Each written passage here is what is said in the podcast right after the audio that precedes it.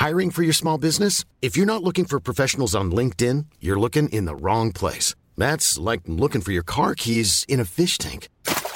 LinkedIn helps you hire professionals you can't find anywhere else, even those who aren't actively searching for a new job but might be open to the perfect role. In a given month, over 70% of LinkedIn users don't even visit other leading job sites. So start looking in the right place. With LinkedIn, you can hire professionals like a professional. Post your free job on linkedin.com slash people today. Quel avenir pour les moches? En écrivant cette question, si raciste en quelque sorte, je me dis que le podcast qui va suivre devra avoir un fond d'humanité pour contrer tout ça. Quel avenir pour les moches? Et du coup pour les belles Car les deux sont liés forcément. On est moche que par rapport à une référence, on n'est pas juste moche comme ça.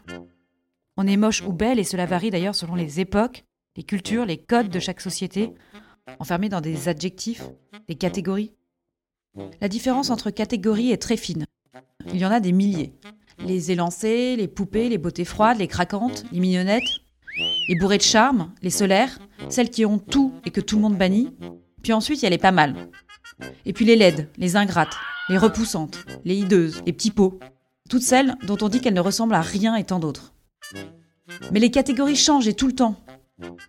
Les cintres, pas si tendance à l'époque des barbelés, ont eu par exemple depuis les années 70 une cote de popularité étrangement très élevée. Quant aux sales gueules, Sheila et tant d'autres remercient vivement Picasso de les avoir toujours défendues. Concernant la taille de la masse corporelle, elle peut être considérée comme une catégorie à part entière, faisant l'objet d'un des plus grands racismes interplanétaires. Avez-vous remarqué le nombre de personnes qui ne jurent que par la diversité et qui ont un air de dégoût devant une grosse? Les rondes, pourtant muses, chez Rubens et Botero, sont vite devenues d'énormes gros tas, vaches et j'en passe. Les princesses étaient des putains de grosses, merde Merde Heureusement, elles semblent retrouver aujourd'hui une petite place et assumer leur courbe. Kim Kardashian aura finalement peut-être servi à quelque chose. Donc moche d'un jour n'est pas moche pour toujours. Les filles de moche seront peut-être les belles de demain.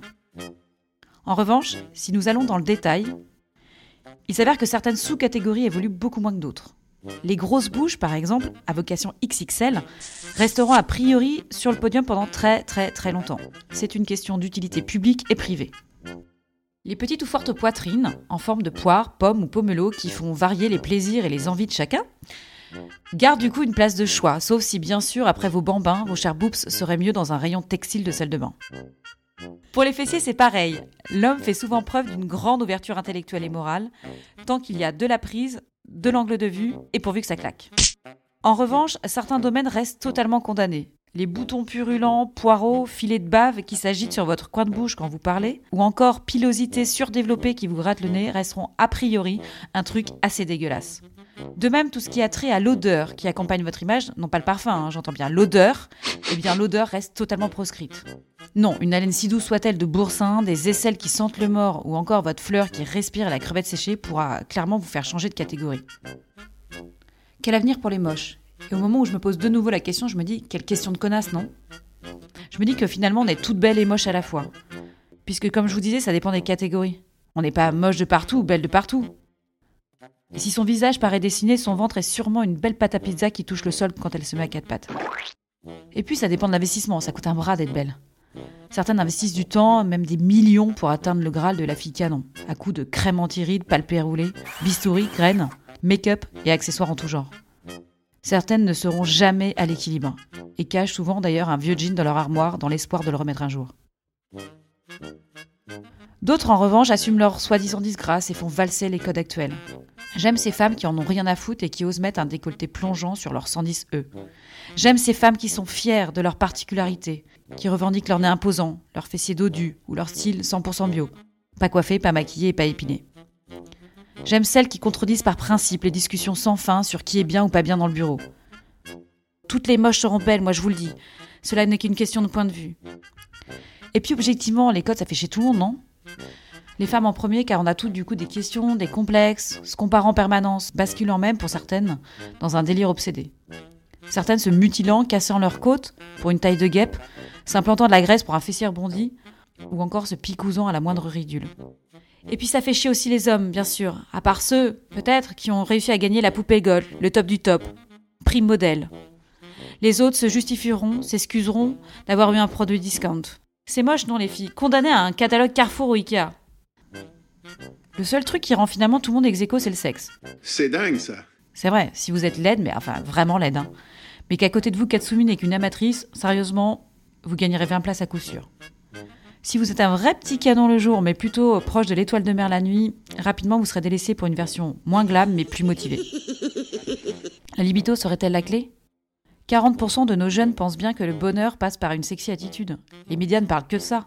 Le sexe est-il devenu le sujet le plus intéressant pour notre communauté humaine avant la transformation digitale, l'écologie ou la crise sociale? Heureusement, rassurez-moi, les actions de notre vie ne se résument pas à notre laideur, ni à notre beauté, ni à notre prouesse orgasmique. On n'est pas sur cette terre uniquement pour se regarder et copuler, ou alors j'ai rien compris. Heureusement, l'homme et la femme peuvent avoir une interprétation différente des adjectifs et des catégories. Heureusement, un beau peut aimer une moche. Et une belle un moche, enfin en espérant qu'il soit riche, bien sûr. Comment oublier ces codes barres, ces regards, ces mots, ces photos quand il n'y a pas une minute qui ne nous rappelle pas l'importance de notre image? J'ai l'impression qu'un individu passe son temps à me coller un post-it sur la gueule. Qui a dit un jour que la femme devait avoir un petit cul, des gros seins, un visage fin, des cheveux d'or, une peau de pêche? À part le créateur de cette poufiasse de Barbie, honnêtement. En tout cas, poupée, ronde, maigrelette, visage ingrat, boutonneuse, pied qui pue, grande tige, mini pouce, visage d'ange ou de sorcière, je vous aime toutes, mesdames. Et si votre reflet ne vous plaît pas, mettez le son en plus de l'image. Il y a une femme là-dessous. Vous allez vous marrer, c'est sûr. Moche d'un jour n'est donc pas moche toujours. C'est décidé, le plus tendance c'est d'être moche. Alors aujourd'hui les filles, on est toutes moches et fières de l'être.